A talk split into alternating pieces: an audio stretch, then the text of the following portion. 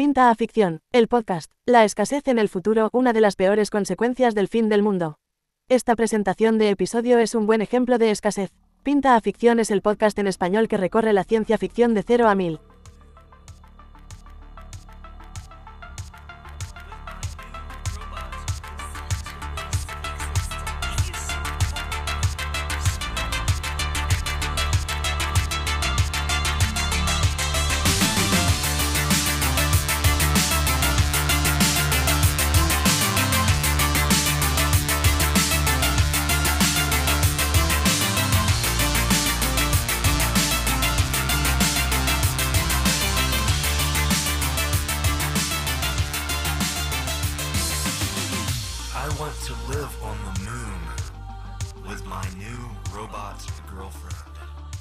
Hola, buenos días, buenas tardes y buenas noches a todos. Mm, Hoy creo que no tenemos ni buenos días, ni buenas tardes, ni buenas noches, porque hoy es escaso todo.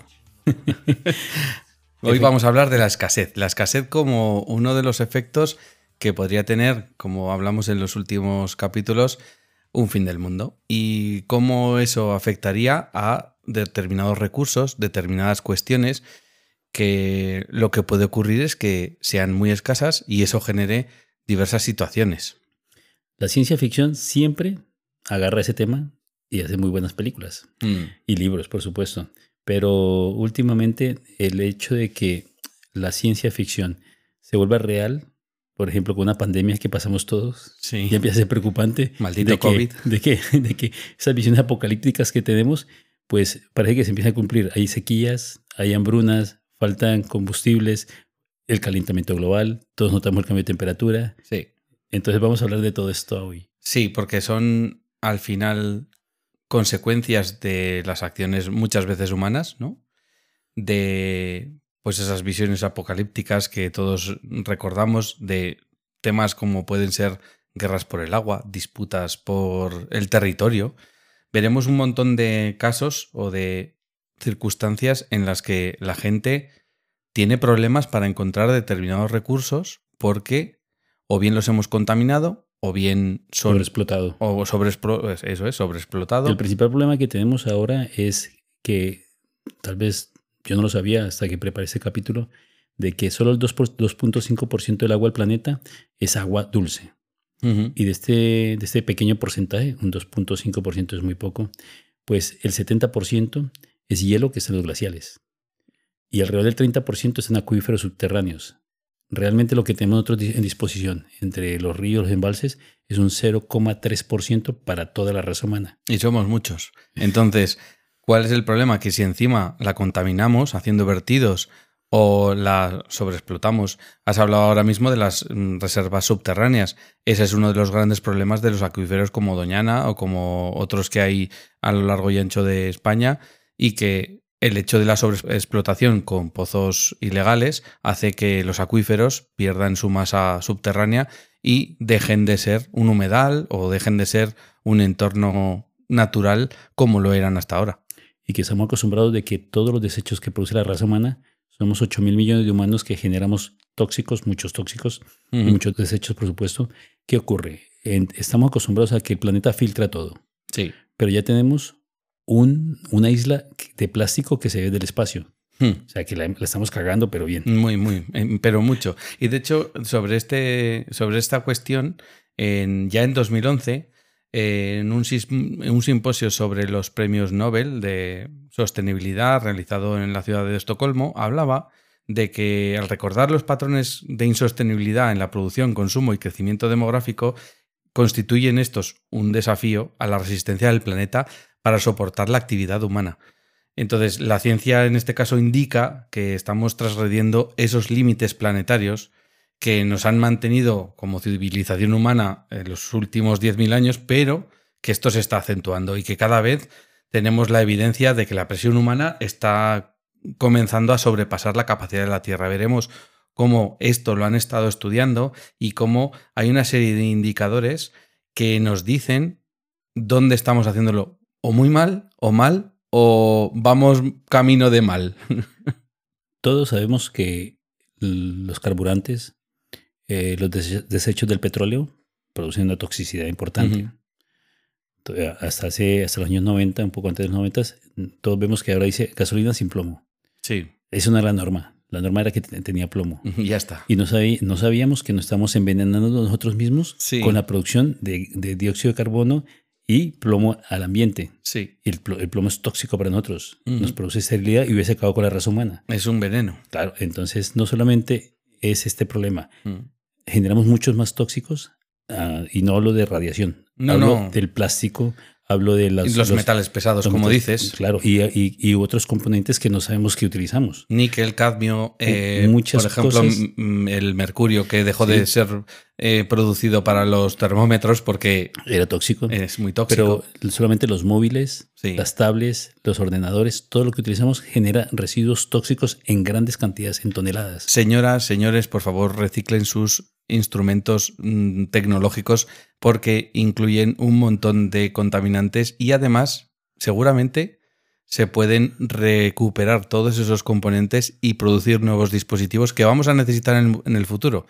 Entonces, yo te diría que todo esto proviene de... no viene de la historia a largo plazo, sino que viene de los, de los últimos 200 años, sobre todo desde la revolución industrial, y que esa gran ace- aceleración eh, nos da la bienvenida a lo que se llama el antropoceno, que es la época en la que el hombre en la Tierra pues está por, por todas partes.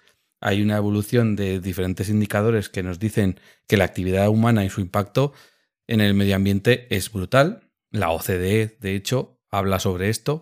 Una cosa muy fácil es la, la deforestación de las grandes las selvas que tenemos. El Amazonas pierde mi- miles de hectáreas al día y no, no lo frenan. Supuestamente decimos es el pulmón que tenemos en el planeta. Pero otro pulmón que es muy importante que no todos sabemos que es en el mar, es donde más oxígeno se produce. Sí. Y no lo estamos cuidando porque estamos intoxicándolo. Además de que una cosa que me llamó la atención fue que el cambio de la temperatura, de aunque sea dos o tres grados en el mar, eso es mucho, altera todo el ciclo de vida del, del mar y todo lo que produce el mar para nosotros lo, vamos a, lo estamos perdiendo poco a poco. Es verdad que hay ya una conciencia social, creo yo, pero creo que falta mucho por hacer. Y en este caso, lo que creo que ocurre es que vamos más lentos de lo que, o sea, vamos más lentos concienciándonos y desarrollando técnicas para reducir, para reciclar, para recuperar, para reparar. Ya, pero yo creo que te- tenemos una conciencia, pero una conciencia de, de cara al público, de, que- de quedar bien. Vale, ¿Por qué? Porque la huella hídrica, por ejemplo, que deja la carne de ternera sí. para hacer un kilo, son 20 mil litros. Ya. Un kilo de carne. Una hamburguesa, más o menos son 2.500 litros que gastamos. La ropa, cada prenda, entre 15 mil y 20 mil litros. Una prenda. Y la cambiamos todos los años, por temporadas. Entonces, ¿estamos concienciados? Sí, pero no. Sí, pero no lo suficiente. De hecho, cuando hablaba antes de esos indicadores, de los límites planetarios, se han definido unos nueve límites planetarios sobre, bueno, pues una serie de factores que influyen en la calidad de vida, influyen y influyen en el futuro de la especie humana y del planeta como tal. Y según, bueno, hay dos, hay dos estudios y uno de ellos dice que hemos transgredido seis y otro que hemos transgredido siete. Dos de ellos los hemos transgredido muchísimo. Entonces, estos nueve límites serían el cambio climático, Que, ya, que ya hemos cambiado, ya ha aumentado la temperatura varios grados del planeta. efectivamente, y además la previsión es que aumente 1,5 grados de aquí a nada. Peor. El cambio en la integridad de la biosfera, pues pérdida de biodiversidad y extinción de especies. Eso le llaman, le llaman una, ex- una extin- extinción masiva. Sí, Porque ah, estamos cargándonos especies. efectivamente. En lugar de caer un meteorito, ha caído el hombre sobre la Tierra. Hombre, date cuenta que hemos eliminado la mayoría de animales Sí, y, y lo que más hay son vacas, conejos y pollos. sí, lo que comemos nosotros. Entonces, agotamiento de la capa de ozono estratosférico. Y esto es algo que es de los que está bien, porque hace ya Hemos muchos corregido. años que hemos corregido el tema del CFC y de los sprays y demás, ¿vale? Y de los, de los eh, aviones supersónicos. Efectivamente. Entonces, to- el tema de la capa de ozono ha mejorado con respecto a, a los indicadores que había en los años 90. Sí, dato interesante, la pandemia y tenernos encerrados durante tres meses a todos ayudó a que el agujero de los ozono se Sí. cerrara un poco más. Efectivamente. Luego, una cosa muy importante, porque Cherp lo ha dicho, la acidificación de los océanos. Esto es un problema porque, como ha dicho Cherp, es donde más oxígeno se produce junto con las masas forestales. Entonces, el hecho de que nos carguemos los océanos se puede cargar también la atmósfera. Los flujos bioquímicos, como los ciclos de fósforo, nitrógeno, etcétera, el hecho de utilizar una serie de abonos y demás que agotan la Tierra, pero la llenan de nitrógeno. Bueno, cambio en el sistema terrestre, por ejemplo, la deforestación que tú has dicho, de masas como, por ejemplo, el Amazonas o, o bueno, o cualquier masa forestal de las que hay en el mundo. Pero claro, se nota mucho más cuando las talas son tan brutales como, como allí. Sí, sí. El uso de agua dulce, que también has dicho Claro, que tenemos. En este momento, en este momento en España y a momento actual, no sé cuándo escuché el podcast, pero en ese momento, comunidades como Cataluña, sí, que Barcelona es una de las ciudades más importantes con, de España, con restricciones. restricciones, pero no solamente mantienen agua, porque tienen dos desalinizadoras inmensas Sí, que fueron creadas para usar puntualmente al 100% funcionando constantemente para generar agua potable para poderla consumir. claro. El problema es que el agua se la bebe la gente y la sal, ¿qué la hacemos? Mm, pues Porque es un se problema. acumula un montón de sal que no puedes tirar al mar. No, Entonces, porque si no aumentas la salinidad del mar y eso acidifica. Bueno, es un, y aumenta la es- presión, es un aumenta la presión osmótica y, Eso es, bueno. y- y los, anima- los animales se mueren. los animales se mueren. Entonces, eh, la octava sería la carga de aerosoles atmosféricos, que como digo, esta es la otra que ha mejorado, aunque no está del todo bien. Y por último, la introducción de cosas novedosas como la creación o liberación de sustancias o tecnologías nuevas que crean un impacto significativo. Hemos hablado en este, en este podcast sobre la IA y tú y yo sabemos que la IA necesita capacidad de computación a lo loco y eso gasta un montón de energía y eso... Es que, si tú te das cuenta, un ser humano Sí, necesita un bocadillo para comer al día. sí. Somos súper eficientes. Entonces, somos realmente muy eficientes comparados con una inteligencia artificial. Sí. Una inteligencia artificial puede hacer muchas cosas, Sí. pero la, la cantidad de Pero con un servidores- bocadillo no pasa el día. No, la cantidad de servidores que necesita son increíbles, inmensos. Entonces, todo el sílice y todo lo que utilizan ellos, los microprocesadores Sí. y todo lo que utiliza una inteligencia artificial es demasiado. Eso Sí. no lo hemos estudiado todavía. No hemos, o sea, no es rentable Ujú. de cara a decir, tengamos inteligencia artificial, pero y contamine tanto. Lo trataremos en detalle porque el próximo capítulo, lo anunciamos ya, será supercomputadoras y computación cuántica. Y Josito lleva varias semanas sin dormir preparándolo, porque le encanta. Sí. Bueno, pues entonces, to- de estos nueve indicadores que tienen eh, su vista puesta en el cambio climático y en lo que sería, bueno, todo lo que son factores que eh, afectan al futuro de la Tierra y a su sostenibilidad, hace que nos planteemos que lo estamos haciendo mal porque, como digo, no somos lo suficientemente conscientes de lo mal que lo estamos haciendo.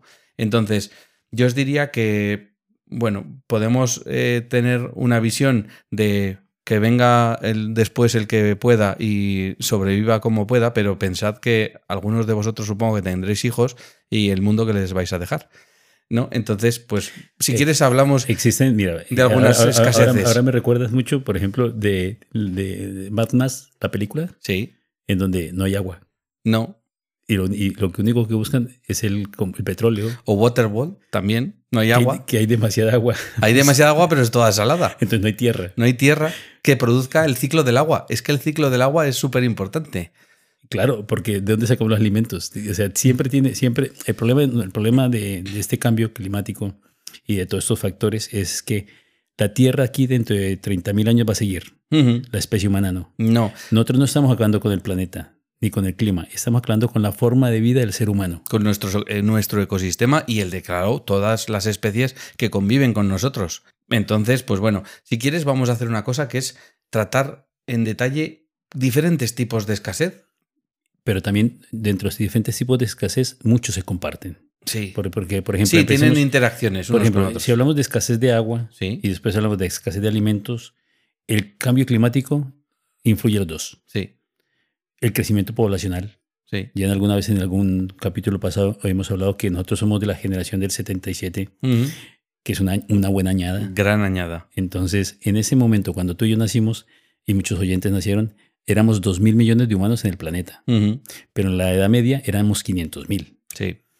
Claro, de los años 70 a ahora, simplemente hemos pasado de 2 mil millones a 8 mil millones. Claro, y es se que espera que lleguemos a los 10 mil millones en el 2050. eso, el problema es que eh, la curva, si tú miras la curva, es, es que tiende a exponencial. Es que el problema es que los recursos no son infinitos y el agua, por tanto, tampoco. Luego, es verdad que podemos hacer un uso más eficiente o manejarla mejor, que Es no haya que- pérdidas. es una cosa que me pareció súper curiosa. Sí. A- las grandes ciudades hacen recortes de agua porque yo decía, hombre, claro, hacen recortes de agua para no que la gente no consuma. Mm. No, hacen cortes de agua para que las pérdidas que hay de filtraciones Sí. en, los- en- También. Que es, es mayor. la Es que es muy grande, Es la- muy grande. O sea, las tuberías que tenemos y los riegos y todo lo que utilizan, lo que tenemos, hay fugas. Sí, muchas. Y esas fugas se evitan cerrando la llave. Entonces no es porque la gente lo consuma, es porque perdemos mucho, mucha agua potable. Luego, aparte, tenemos un problema que, como tú bien dices, todo está in- interconectado y que el cambio climático hace una cosa que es que hay sequías. Sí, hay ha- ciclos, hay ciclos. hay ciclos, pero, pero no están tan regulados como estaban antiguamente. Entonces, el problema es que ahora hay sequías y luego hay, por ejemplo, trombas de agua que no somos capaces, ni la Tierra es capaz de gestionar. de, de absorber, de esa, esa absorber. cantidad de agua, porque la velocidad con la... Eso es. A ver, puede que lluevan 100 litros de agua Sí. en dos meses o 100 litros de agua en unas pocas horas. ¿Eso qué produce? Produce pues una gran cantidad de agua que arrasa escombros claro. y esos escombros se vuelven como una masa que lo que hace es llevarse coches y pues, muere gente, desafortunadamente.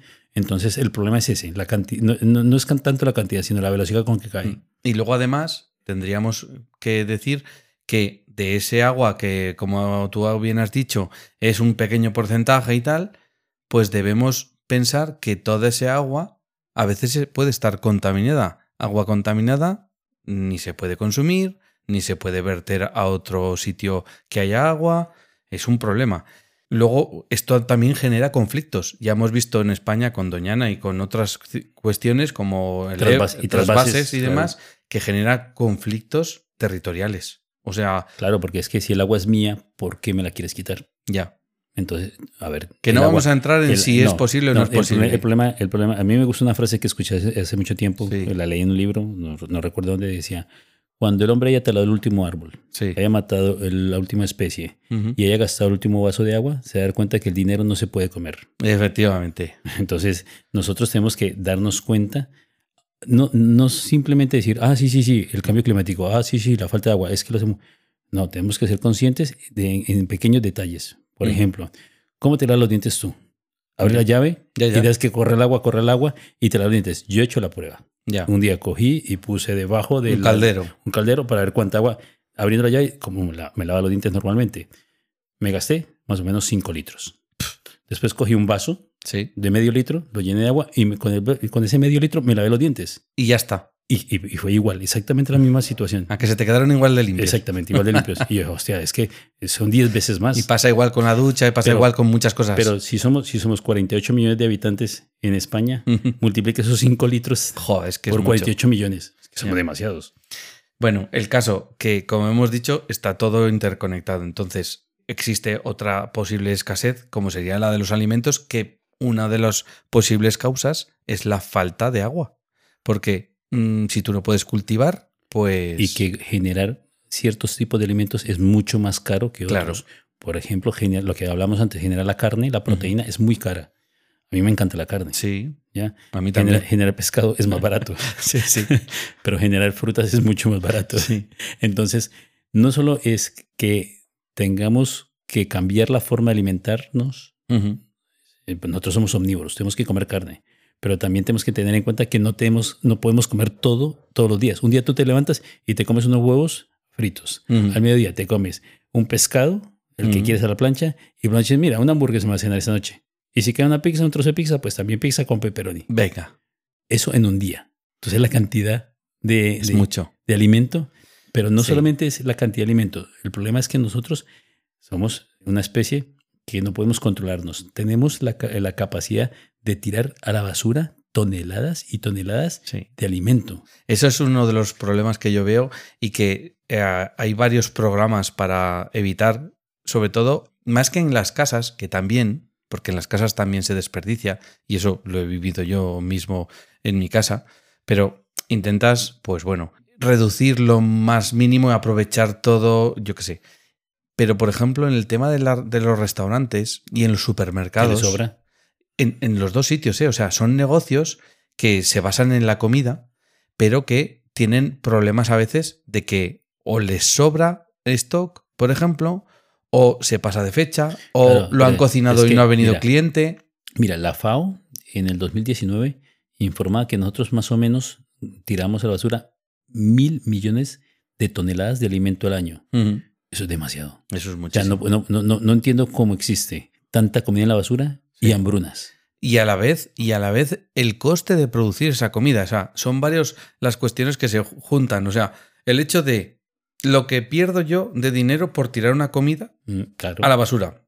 Lo que está ocurriendo que a lo mejor hay una persona que no tiene que comer y a la vez y a la vez el coste que ha tenido producir ese alimento que a veces yo diría que no pagamos lo suficiente lo que realmente estamos consumiendo. Si realmente pagásemos las cosas, ese pantalón que tú has dicho, la hamburguesa, Al precio que debería ser. eh, no sé si nos lo podríamos permitir Claro, todos los pero días. es que tú te acuerdas de La Carretera, que es Ujú. una película que te, te encanta. Buenísima. encanta. Eh, Es muy dura, pero es muy buena. que la típica historia Sí. po- posapocalíptica donde un padre está con su hijo Ujú. y ahí vemos que nosotros sufrimos Sí. No por, no por nosotros, porque un hombre, un adulto, Yo Sí. sufría por el padre y por el, el, padre, hijo. el hijo, el hijo, la- eh, o sea, el padre, ver cómo sufría el padre porque no había alimentos, no había comida y buscaba la forma de alimentar a su hijo como fuese. Como fuese. Y entonces, y, pasar hambre, tanto él como el hijo, o sea, le- a él le dolía más que el hijo sufría de hambre que Sí. él mismo. Si queréis ver una película que trate la hambruna, coged esta película. Porque, ve- eh, o sea, quiero decir, más allá de cualquier anuncio de una ONG que te muestre los niños en África, que, que es súper importante que les llegue alimento, pero quiero decir, el hecho de verte alguien como tú, que se supone que, No, que vi- sí, que vive, no. que vive en este país. Que no es, no es ningún superhéroe, ni No, un no, no, antihéroe, una persona un- normal. Un, un hombre completamente normal con un hijo. y que, lo, y que no es capaz de darle de comer. O sea, la, la dureza de la película. Bueno, yo primero me leí el libro y después he visto la película solo un par de veces. Porque no soy, o sea, es, es muy dura. Entonces, recomendadísima, por supuesto. El problema con los alimentos es que aproximadamente el 70% de- está cubierto de agua, todos lo sabemos. Y ese 30% que queda, pues hay muchos desiertos, muchas montañas, muchos bosques y selvas que no son... Tampoco hay tanto terreno cultivable. Se calcula que, dependiendo de donde lo leas, un 5% de la tierra es cultivable. Ujú. ¿Qué ocurre? La tierra se agota. Sí. Todos los que... No, yo no soy agricultor, he leído sobre eso porque me interesa, Sí. pero no, no tengo la práctica. La gente que sabe, Sí. los- la tierra se agota. Entonces tienen que ir rotando Sí. poniéndole fósforo, poniéndole nitrógeno para intentar eh, sacar comida. A ver, yo he visto, hace poco mm, vi un- una noticia y era un cultivo experimental que la verdad es que dices, bueno, esto lo que pasa es que a, a gran escala mm, lo veo complicado, pero era un container y dentro Sí. de ese container, en vertical, había varias filas de lechugas, de, bueno, Sí, sí. En algunos países lo que hacen es que cada casa que tiene tiene un pequeño huerto Mm. y ellos generan. Pero bueno, alimento. esto estaba, o sea, esto estaba con sensores, bueno, súper tecnificado. Sen- Sensores de humedad, de crecimiento, no sé qué. Luego tenían, en vez de luz normal, porque era un container, era luz azul y roja para eh, facilitar Sí, las- las- el- el el, avance- ciclo de, crecimiento. Siempre creemos que los avances tecnológicos Sí. nos van a ayudar. Y en el caso de la alimentación, Mm, el avance que nos hicieron, nos vendieron, sí, fue parcialmente bueno y nos lo creímos todos con los transgénicos. ya. ¿Qué, qué ocurre? Un transgénico produce alimento en sitios donde no, no crecería Mm. normalmente. En el Sí. desierto es capaz Sí, de crecer con poca agua. Pero esos transgénicos no generan semillas. Ya. Entonces no pueden hacer lo que siempre hacían de coger las semillas y volver a replantar y No, hay que comprar. hay que comprarlas siempre. Sí. Y si no Bueno, es que yo creo que hay un negociete detrás. Claro, pero es una pérdida de biodiversidad agrícola. Sí. que no solamente ocurre por eso, sino por otros motivos también. De hecho, me parece muy mal que se pierdan variedades de tomates, de ajos, de no sé qué, que menos mal que en algunos sitios de España eh, y de otros países, ¿vale? No, yo hablo de España porque conozco el caso, se hacen proyectos para recuperar un montón de variedades autóctonas que tienen pues diferencias de sabor, de textura. Quiero Mira, decir, al final es riqueza, yo te riqueza digo- alimentaria. Yo te digo una- un, ejemplo muy simple que lo he vivido. Hemos puesto un pequeño huerto, Sí. poco- pocos metros cuadrados, Que tienes que doblar más el lomo, ¿eh? mucho trabajo, demasiado trabajo, y pusimos tomates. Ya La lo sé. Una tomatera. Todos mis tomates eran feos. ¿Pero estaban buenos o no? Sí, sí, sí, por eso. Allá, allá voy. Yo voy al Mercadona, al campo, a cualquier gran superficie y compro tomates perfectos. Sí. Rojos, bonitos, todos son parecidos. Pero- Mis tomates, ninguno parecían hijos del mismo padre. Entonces, claro, cuando pruebas esos tomates, Sí. tienen un sabor Especial. exacto. Saben sí, a tomate. Sí, sí, sí. Pues eso es lo que ocurre. Pero lo que me preocupa a mí no es tanto la, que tú generes tu propia comida, Sí, no, no. sino que como necesitamos tanta comida a nivel de la masa, los conflictos y las Mm. crisis políticas y las guerras que Pues tenemos en este esto, momento, esto, esto a futuro, si hay problemas de escasez de agua, de alimentos o de otro recurso así muy vital, claro, van a haber guerras. Hace poco hemos tenido la guerra con, de Rusia bueno, eh, sí sigue estando ahí. Lo que pasa es que hemos abierto el grifo con el envío de barcos con grano, porque si no, la gente Claro, tenía pero- problemas. Pero eh, si un país es la despensa, sí, como Ucrania, y esa despensa se pierde, ¿qué pasa? Países pobres como en el África pasan hambre hombre, claro. o se mueren de hambre. Sí, sí, sí. Bueno, eso genera también desplazamiento de población y cuando desplazamos población hay sitios donde sobra y sitios donde falta.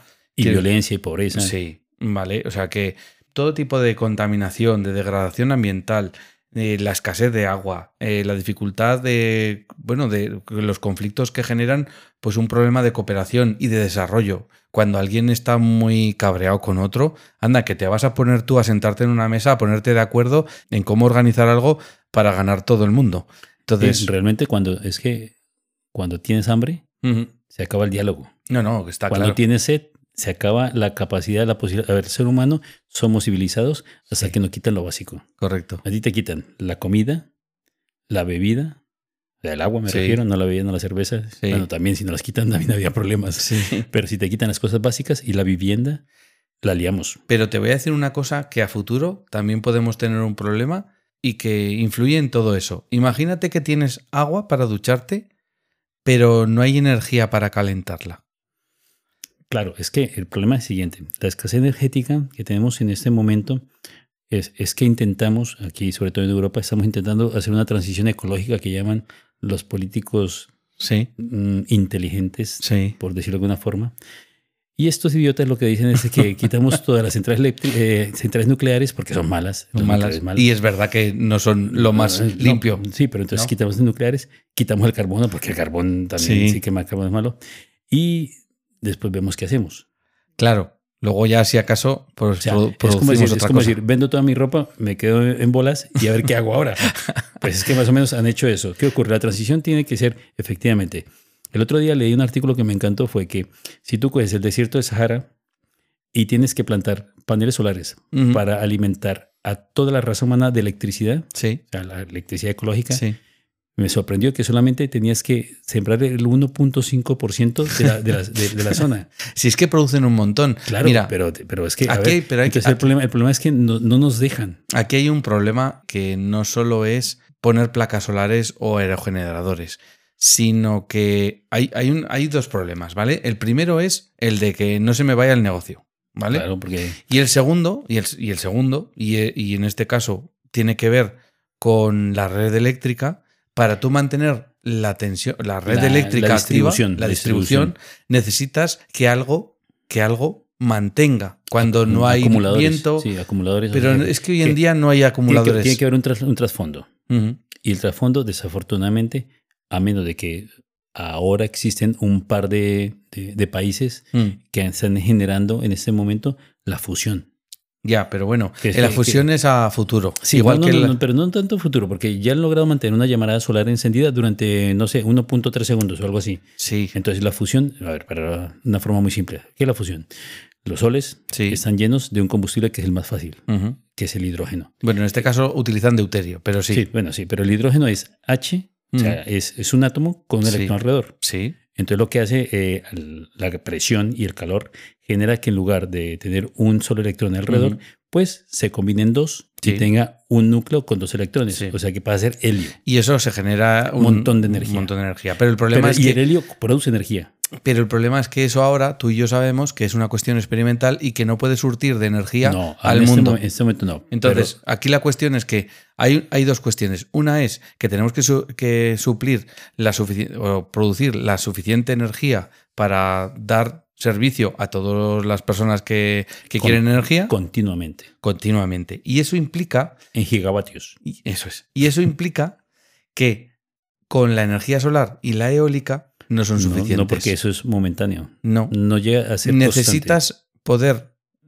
hacer un suplemento, bien sea con energía nuclear, bien sea con quema de carbón o de gas, ¿vale? El ciclo que se llama ciclo Sí. con- combinado. Sí. O, por ejemplo, lo que yo digo que tiene que ocurrir al futuro, que es que seamos capaces de producir hidrógeno y después quemarlo. Porque el hidrógeno, a diferencia de otras cosas, sí que se puede almacenar. Hay- en teoría hay coches que pueden ir con hidrógeno. Entonces, creo que, eh, aunque hay muchos detractores del hidrógeno, y yo creo que tiene más que ver con que no se me vaya el negocio, A ver, y, y- y también que... Con es- que la dificultad que y tiene. y que es un poquito explosivo. Sí, sí, es lo que tiene. Entonces, eh, la energía también puede ser a futuro un problema y de hecho mm, yo creo que si encima lo juntamos con que venga una época estilo glaciación como en el día de mañana o un Snowpiercer y encima no tenemos con qué producir la energía, yo no sé lo que puede pasar, o sea, Pues muy simple, guerras, hambruna, Sí. muerte y... y destrucción. Típico, típico de ciencia ficción. Pero hay muchos, muchos más es- tipos de Bueno, escaseces. a ti, te- a ti- a ti que te, te gustan las cosas, yo tengo una pregunta. ¿Y las inteligencias artificiales ¿sí? qué papel jugarían ahora? Ahora mismo, Claro. Ahora mismo, mm, a ver, ahora mismo yo creo que pueden jugar un papel en investigación. Es decir, las inteligencias artificiales están desarrollándose de tal manera, ahora se han hecho muy virales y están en boca de todos porque hay porque han llegado al público general. Pero las inteligencias artificiales no son algo nuevo, se vienen utilizando supercomputadoras y todo tipo de bueno, pues programas que analizan fotografías, que analizan escáneres, que analizan. Lo que pasa es que ahora cada vez tenemos más potencia de cálculo y entendemos Claro. mejor los modelos. ¿Qué ocurre? ¿El desplazamiento laboral? Bueno. Bueno. escasez. No, Sí, porque los trabajos que sean au- automáticos, repetibles y que sean... eso no es escasez. Eso, no, no, eso, no. Es, eso es exceso de tiempo. No, va a haber escasez de trabajo. Ah, escasez de trabajo, claro. Entonces, y eso va a generar, pues, como la revolución, revolución industrial. Un montón de gente en la calle. Bueno, y- va a, ser- va a haber escasez de trabajo. Yo creo que el problema aquí está en que seamos capaces de acomodar el mercado laboral, ¿vale? A las necesidades de las empresas. Es muy sencillo. El problema es que eso requiere que las personas y las empresas hagan por adaptarse. Las empresas por formar a sus trabajadores, ¿vale? Y los trabajadores por tener interés en formarse en nuevas capacidades, nuevas habilidades, porque si no, va a haber algunas que van a ser sustituidas. Eso es así. Y va a haber esca- no- no- escas- no- no va a haber escasez de trabajo. Mm, Yo creo que no va a haber escasez de trabajo. El problema es, ahí va a haber un, de- un desacompasamiento entre lo que necesita, lo que necesitan las empresas. Sí, una brecha de habilidades. Sí, sí, sí, sí, totalmente. Entonces, lo que va a haber es una escasez de habilidades. Sí, A no ser que nos pongamos Mira, solamente decir, Aprender. de- de- hace 100 años, hace 100 años comparado ahora, el 80% de las profesiones han desaparecido. Esta brecha, Sí. gracias a las inteligencias artificiales, va a aumentar. Porque de- de- calculan que dentro de 30 años Ujú. el 50% de los trabajos que existen actualmente van a desaparecer. Bueno, y yo flipo, porque Pero eso es evolución, ¿eh? yo vi, vi un robot hace unos meses ya Mm, que servía cervezas. Sí. Mejor Bueno, que- pero te voy a- No, mejor que cualquier... Que, que cualquier No, mejor no. Sí, sí, sí. no, servía no. con la espuma perfecta, fría. Bueno, Eh, yo te digo, hace poco estuve en una jornada en la que se habló de eh, el, el cocamarero, ¿vale? Y entonces, en este caso, lo que hace el robot, y esto es un caso real, ¿eh? de, Sí, sí, de sí. un, Sí, de sí. un señor que lo explicó, que tiene tres restaurantes y que ha implantado un sistema en el que lleva, el camarero lleva a su lado un robot. El robot carga con el peso y lleva eh, la información de la comanda y demás. Y el camarero se puede centrar más en atender al cliente. En, O sea, al final, eso redunda en una mejor atención al cliente y en el que el camarero en este caso no tiene que llevar todo el rato Ya, pero- 200 kilos encima. Pero, pero en la barra, el robot que atendía, ese robot que atendía, realmente fue capaz de servirnos a 20 o a 30.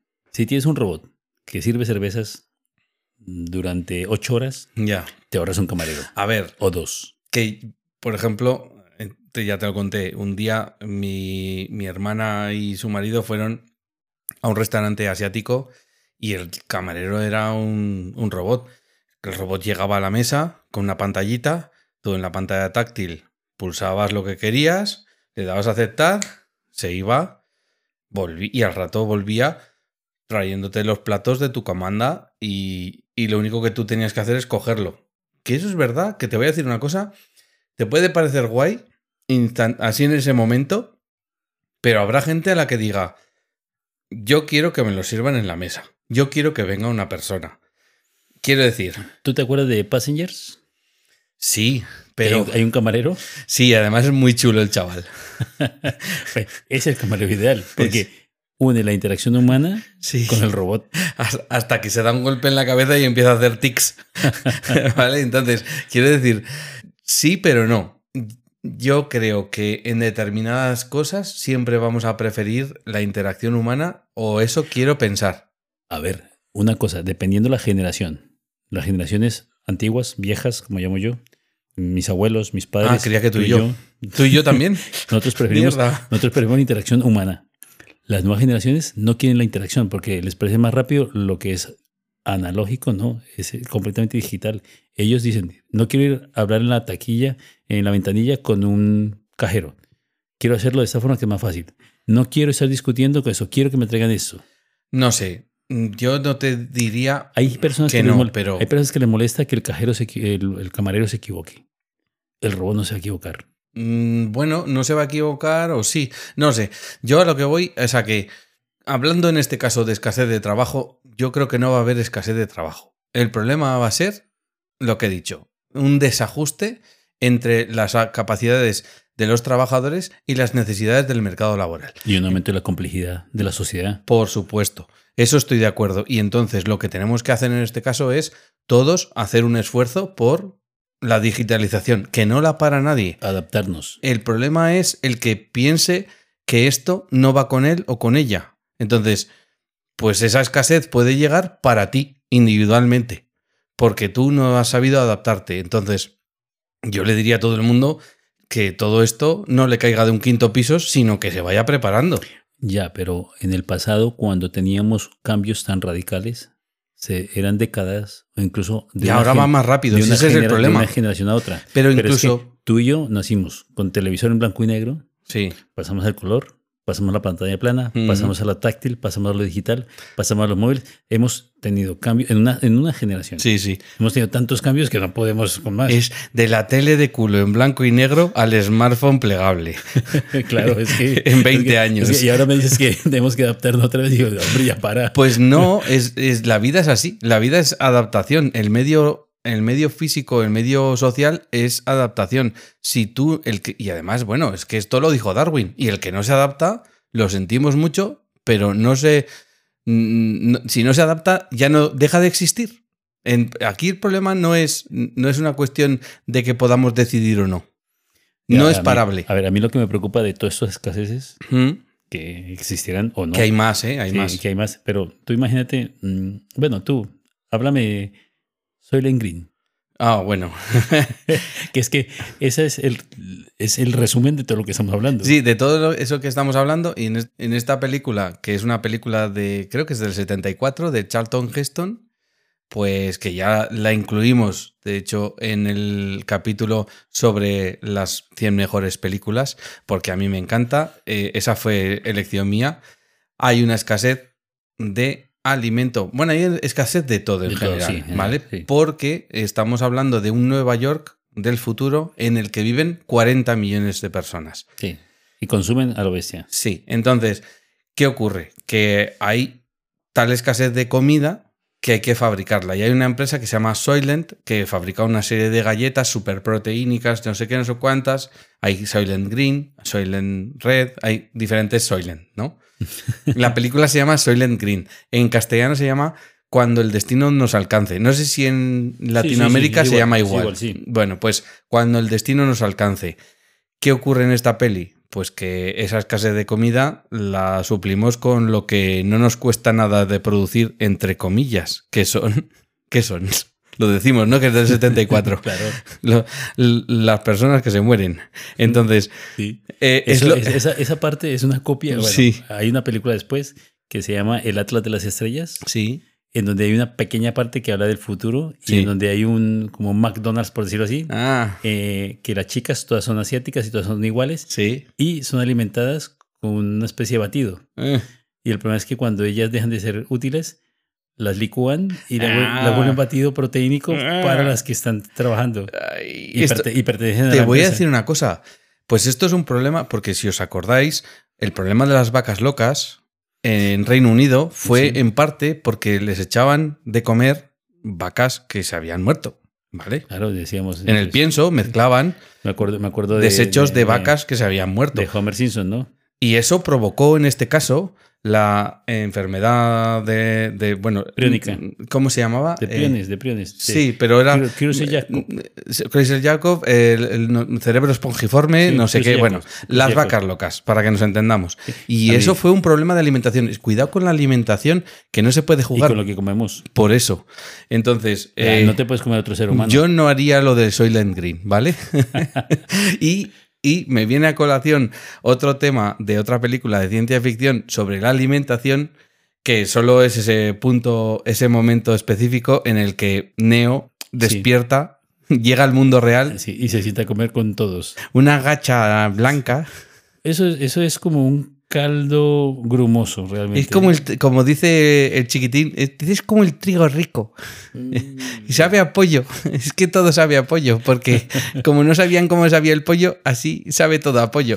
Claro, es muy triste porque Es una especie cuando, de- Cuando tú comes una- una- un- alguna proteína nueva, sobre Sí. todo si tú comes, por ejemplo, ancas de, ancas de rana o comes, dices, se parece un poco al pollo. Un poco más duro, pero parecido al pollo. O sea, el pollo es la referencia nuestra. Entonces, a nivel de alimentación, eh, tenemos referencias en el, en el cine, como hemos dicho, Soylent Green, en Matrix, esa, esa papillita blanca que comen, el problema de alimentación que tiene el mundo en Interestelar, que debido al problema de, de los cultivos, de que hay un, Hay una plaga. una plaga que se está cargando todos los cultivos, si no podemos cultivar, nos Sí. morimos de hambre. Y si no podemos combatir esa plaga, nos tenemos que ir. Nos tenemos que ir y buscar otro planeta. Entonces, mm, pero hay otras escaseces. Por ejemplo, en la escasez de atención médica, que aquí me viene a colación una peli mm, que me encanta, que hemos tratado, eh, bueno, salió en la lista también de las 100 mejores porque es muy buena, que es Elysium.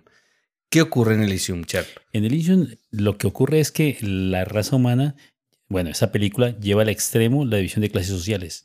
Hay unos que están muy arriba y otros que están muy abajo, pero lo de arriba lo llevan al extremo. Generan un hábitat artificial, Sí, como algunos que hemos leído Mundo Anillo, pues Sí. nos recuerda al Mundo Anillo, donde generan una situación artificial con una biosfera espectacular, con mares, ríos, lagos, y la gente allí vive como los millonarios. Pero además de eso tienen la tecnología para que la sanidad sea gratis, porque una máquina es capaz de curarte de cualquier cáncer. el- como, una, como el autodoc de Passengers. Exacto. Pero el problema pero es solo que, para ricos. eh, y los de abajo Pues a pasarlo mal. se joden y no pueden curarse de nada. Mm. Entonces, Sí. Es el extremo. Ojalá lleguemos a tener esa tecnología, pero no esa distribución. No, la distribución no me gusta. Hablo de otra escasez muy interesante que es la escasez de vivienda. Y me viene a la cabeza, por ejemplo, Ready Player One. Claro, a ver, Ready Player One, los que leímos el libro, bueno, lo- la película, eh, llega un momento en que hay tanta sobrepoblación que esto ya ocurre. En ciertos países asiáticos viven en metros cuadrados, Mm. 15, 20 metros cuadrados. Si estamos hablando de que aumenta la población mundial y necesitamos también más terreno para cultivar, ¿qué ocurre? Pues que se va reduciendo el Pero- terreno para pero- construir. Pero en un piso de 15, 20 metros cuadrados tienes cama, habitación, despacho, baño, tienes todo. A ver, que hoy he visto en las noticias un ático, lo llamaban ático, que era una, un cuadro de contadores de 8 metros cuadrados en, en la parte de arriba de una vivienda, que aquello y lo, y lo alquilaban por 600 euros en Madrid. Sí. Entonces, quiero decir, en Oasis, o sea, perdón, en Ready Player One, que es en la peli donde sale el universo Oasis. digital de Oasis, se ve como las personas que viven allí viven en chamizos construidos en la En la eh, basura. En la basura, básicamente. Y resulta que y, y no estamos hablando de que sean chabolas, es que vive todo el mundo de esa manera. Pues mira, hay un libro que es un poco, es denso y eh, se llama Snow Crash. Pues espera un momento, que si no se me olvida. El otro día me enteré que existe una novela, porque a mí me gustó mucho la novela Ready Player One, Sí. la película también me Sí, gustó, sí, no tanto como la novela, pero sí. Sí. Y me enteré el otro día que hay un libro que es Ready Player 2 y ya lo tengo en el disparadero para leérmelo. Pues en Snow Crash, que es una de ciencia ficción. O sea, es un libro de ciencia ficción duro. Mm, No es para cualquiera. sí. A mí me ha costado leerlo porque es bastante, es largo primero y segundo, tiene mucha ciencia ficción, mucha, mucha y se les va la pinza. Pues la gente allí vive en una habitación técnicamente, Mm, pero como se entran a la realidad virtual sí. y en la realidad virtual compran mansiones para vivir en mansiones. Pero es irreal. Es real, pero es lo que viven. Ah, Y eso, y eso llegaremos tarde o temprano. madre mía. Bueno, vamos a hablar de una escasez que me parece a mí que es importante, de que tenemos que discutir. Primero, una, eh, una escasez que recordé el otro día, que es la biodiversidad humana. Sí. Las especies que son muy parecidas entre ellos generan una degener bueno, generan, valga la redundancia, una degeneración genética. Ya lo hemos visto en Waterworld cuando le dicen al protagonista que se junte con alguna del atolón Para- porque necesitan variedad genética. Sí, y lo que pasó con los reyes. Sí, bueno, Y también eh, antes en los pueblos lo sabían. Y cuando iban a fiestas en un pueblo, se llevaban una vaca y se traían un toro para mezclar el gen. Claro. El genoma. Eso ha sido de toda la vida. los países, los países en donde son más radicales, Mm. los muy nórdicos, entre ellos se mezclan, los muy asiáticos, entre ellos se mezclan, los más racistas que yo he visto son los negros africanos, entre ellos se mezclan. Esto eh, lo que produce es que no haya una mezcla suficientemente buena para que las crías sean fuertes. La diversidad genética, todos sabemos que, como dice José Luis Rodríguez del Puma, un, un negro con una blanca se ha de casar para que los hijos salgan con plumas de pavo real. Entonces, chicos, chicas, diversidad. O sea, hay que juntarse, porque eso genera, pues, Sí. pues chavales y chavalas Mira, majas. Cuando, cuando, mira, eh, algo curioso a nivel, a, a nivel eh, estadístico, algo curioso es que cuando un germen ataca, no importa lo fuerte que sea, si todo, si todos son iguales genéticamente Sí. parecidos, acaba con ellos. Con todos. O sea, puede acabar con un 95-99%. Ujú. Pero si hay mezcla genética, no importa qué tan fuerte sea el, germen, un No. 20 o un 30% sobreviven Estoy convencido- porque son resistentes. Claro, yo estoy convencido que, por ejemplo, eh, temas como el COVID o como la mal atribuida gripe española, que no era española, No, no, que sé si lo sabéis, Al final no fue española. No era española. Le echaron, le echaron el muerto y al final descubrió que no era. no era española, pero bueno, el caso que lo que ocurre es que si hibridamos las genéticas de la gente, eso refuerza nuestra Claro, especie. porque cuando tú heredas la mitad, la, la mitad del sistema inmune de tu madre y la mitad de tu padre y son realmente diferentes los dos, tienes una gran probabilidad de defenderte contra los virus que vengan Por supuesto. o las bacterias. Sí. Bueno, pero hay otra, otro déficit, otra escasez que mm, lo leí, un libro que además lo, lo busqué en ChatGPT, tengo que decirlo porque además le pregunto y me responde libros muy interesantes, que es la cura. La cura. Y es, y, y, y, y marca, y decía este libro, y, y leí el resumen y dije, no entiendo por qué es un déficit, por qué hay una escasez. Pues este libro habla de la escasez de la inteligencia humana. Oh. No es que hable de políticos, habla de, que, de que es una escasez de que eh, un virus, a ver, un resumen, a contar un resumen. Bueno, no es de la inteligencia, sino más de la memoria, ¿no? Es- sí, pero Bueno, va todo- mezclado. Va todo mezclado. Están intentando curar la enfermedad de Alzheimer. Sí. Entonces, ¿qué ocurre? Nosotros, nuestro cerebro está protegido por la barrera hematocefálica que no nos permite pues que nada pase. o sea, los nutrientes y evita que entren bacterias y virus. Pues intentan de que, como algunos virus entran, que un virus entre y un virus retroviral, que son de los que mezclan el ADN. Como el SIDA. Exacto, mezclan su, su genoma con, el, con las células. Entonces, meten un virus retroviral para que meta información y modifique Sí. y evite el Alzheimer, la cura supuestamente. ¿Qué, ¿Qué pasa? Ese virus está en contacto con otro virus por, por un fallo, Sí. no va a contar el libro, pero un fallo.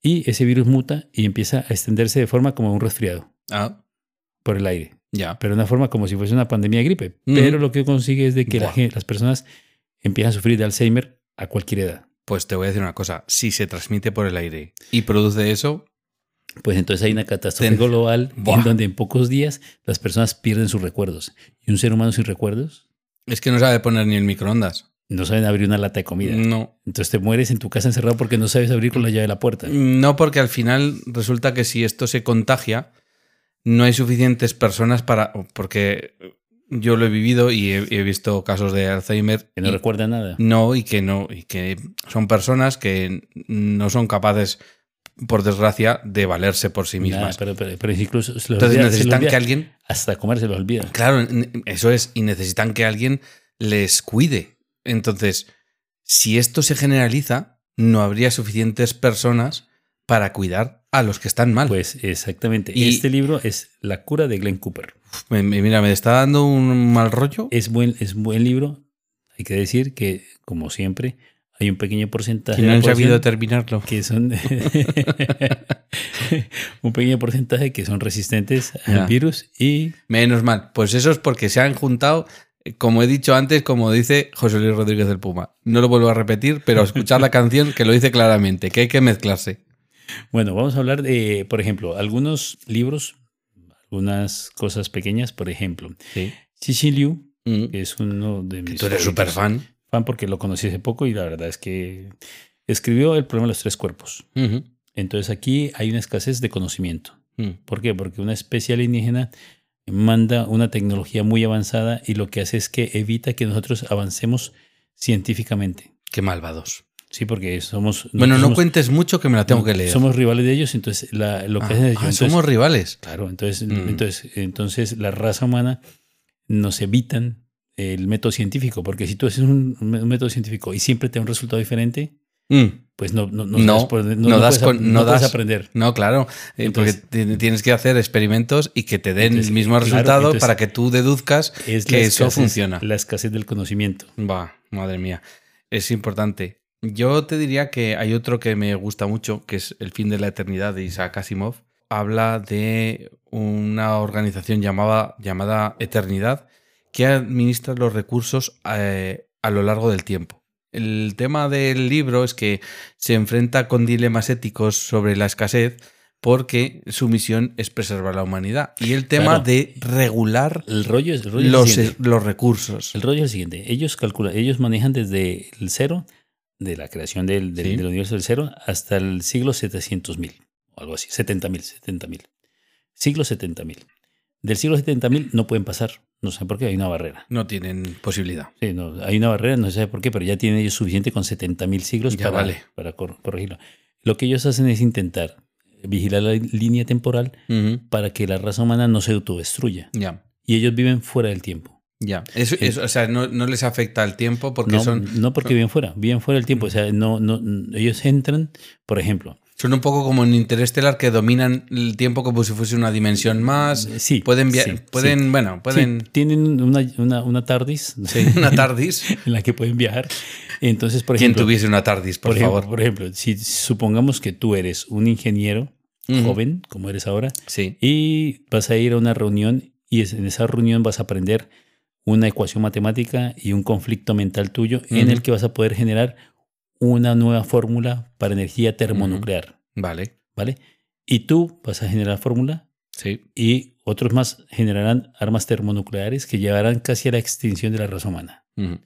Entonces, tú hoy tienes por la mañana que ir a esa, a esa charla en otra ciudad. Vale. Pues cuando llegas al coche y dices, "Mm, no tengo las llaves, las he perdido. Mm. Eso no ocurrió en la línea original de tiempo. Oh. Lo que ocurrió fue que alguien de la eternidad apareció y cogió las llaves que tenía en la mesilla de noche y las puso debajo de la cama. Qué cabrón. Entonces tú pierdes las llaves del coche, pierdes el avión que tiene que llevarte a Y todo ciudad, eso genera un... genera de que tú evites aprender el conocimiento y evitas una guerra termonuclear Toma ya. y la raza humana se preserva. Y ese es el fin de la eternidad. Qué bueno. vale.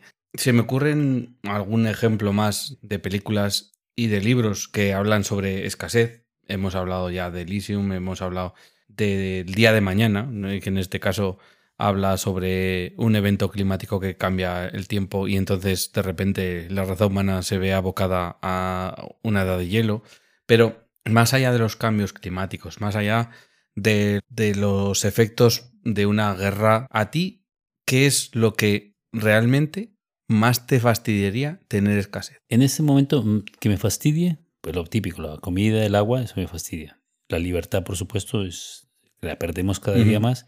Pero sí, imagínate Pero, que, pero- imagínate pero hay que, una cosa. hay una imagínate cosa- que hay- yo te mira, dijese, ¿qué es una- lo que más Pero te sí, sí, fastidiaría? mira, hay una cosa que yo creo que la raza humana cometemos el error de creernos que somos muy inteligentes. Ujú, O sea, tenemos la, la, la idea de que somos todos personas civilizadas porque Ujú. manejamos un coche y tenemos un ordenador y un smartphone, pero no sabemos nada. O sea, en teoría tenemos la falacia del conocimiento, Sí. porque realmente no tenemos el conocimiento. Sin Y todo eso no podríamos sobrevivir. Sí, ¿no? pero lo que más me preocupa en ese momento es de que yo veo de que igual que los romanos tuvieron un, tuvieron un ascenso, Sí. una meseta y después un declive, Sí, nosotros hemos tenido un ascenso muy vertiginoso sí. con llevar el hombre a la luna, los ordenadores, toda esta tecnología, las inteligencias artificiales, pero yo creo que una parte de la población nuestra está llegando a la meseta e incluso el declive. ¿Por qué? Porque la gente joven, siempre, siempre los viejos nos quejamos de los jóvenes, pero vemos de que eh, el esfuerzo, la constancia, el deseo de superación está desapareciendo. Lo que el ser humano antes tenía, que nos llevó, la, nos llevó a la Yo luna, creo que yo creo que esto, Cher, es la edad. Ya, ¿vale? ya, por eso, por eso. Entonces, a mí lo que, a mí lo que realmente me Porque preocupa... me pasa a mí también. a mí me y yo preocupa- no sé si está, A mí- no a sé mí- si es así. Pero a mí me preocupa que yo veo a la gente joven y dice, ah, a ver, si, si puedo bien y si no, pues ya veremos, ya, ya veré qué hago. Y uno decía, no, yo, yo cuando éramos niños, yo quiero ser, eh, no sé, yo quiero ser bombero, yo quiero ser abogado, yo quiero ser, teníamos sueños y deseos, O sea que en este caso lo que estás hablando es de escasez de motivación. Claro, de motivación, de deseo. De- El, el- el- el ser humano que tiene, tiene el deseo. Nosotros soñamos algo y lo conseguimos. Nosotros soñamos, Bueno, soñamos algo, picamos mucho claro, claro. y, y si eso Pero- lo conseguimos. Pero igual, igual, igual que soñamos, no sé, por ejemplo, la locomotora. Lo soñamos antes de, de tenerlo y lo construimos. Sí, claro. Soñamos rascacielos, los construimos. Soñamos todo y, y después de soñarlo lo construimos. Bueno, y para terminar, vamos a hablar de nuestro siguiente capítulo, ¿no? Un capítulo que yo llevo pensando, creo que desde que iniciamos esta aventura del podcast y desde que me propusiste hacer una grabación semi-radiofónica, Es una, a ver, es un es- el próximo capítulo es un capítulo que yo no entiendo muy bien. Igual bueno, que- el, de, los ordenadores sí. a ver, no, es que justamente los ordenadores, yo creo que entendí hasta la calculadora. ¿Hasta cuál? Hasta la Casio. Sí, hasta la Casio 3000 que era que vendían.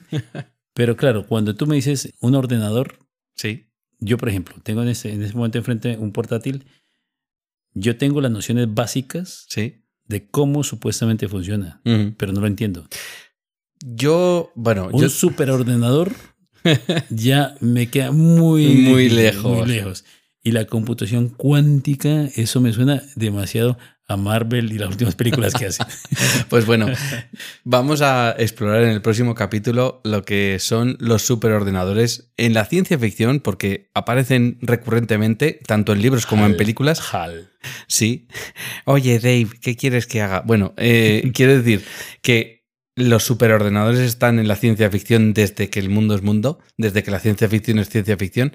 Entonces, haremos un capítulo solo para hablar de lo que es la computación y las grandes computadoras, del las origen películas- de las películas mismas, que hay, las películas que hay. que hay un montón además. Eso es. Después, una de computación cuántica, claro. Claro, Pero yo creo que además son, serían como tres capítulos enlazados, porque después seguiría cerebro digital, sí. que eh, sería como la- el fundamento, esos dos capítulos. Pero el, fundamento cerebro el digital, siguiente. pero el cerebro digital yo creo que lo vamos a dejar para un poco más adelante porque todavía lo estoy cocinando. Entonces, ahora vamos a sentar las bases con las supercomputadoras, con lo que pueden hacer los superordenadores eh, de hoy en día y lo que han hecho durante toda la historia. La computación cuántica. Y luego haremos otro capítulo eh, con lo que podemos vislumbrar que será la computación cuántica del futuro, que hoy en día está en súper pañales. Bueno, está, está sin pañal. Ahora y mismo lo- está sin y- pañal. Y, lo intentaremos hacer aterrizados para los seres humanos. Sí, normales. porque os voy a decir una cosa. El tema de la física cuántica, yo no, yo no soy físico ni soy cuántico. Voy a intentar que lo expliquemos lo más asequible posible para que la gente lo pille y además es que creo que es muy interesante. Sí, pero si lo hicimos con el viajes en el tiempo, podemos hacer esto también. Si hicimos viajes en el tiempo pasado, futuro, eh, capítulos 2 y 3, bueno, eso lo podemos replicar. Bueno, muchas gracias, un abrazo y hasta la próxima. Hasta la próxima. Adiós, Adiós. adiós. Pinta a Ficción, el podcast. Sumérgete en nuestras historias y disfruta alimentando tu imaginación. Suscríbete en las principales plataformas de podcast como Spotify o iVoox, entre otras. Síguenos en Facebook e Instagram buscando Pinta a Ficción. Más información en nuestra web pintaaficción.super.site.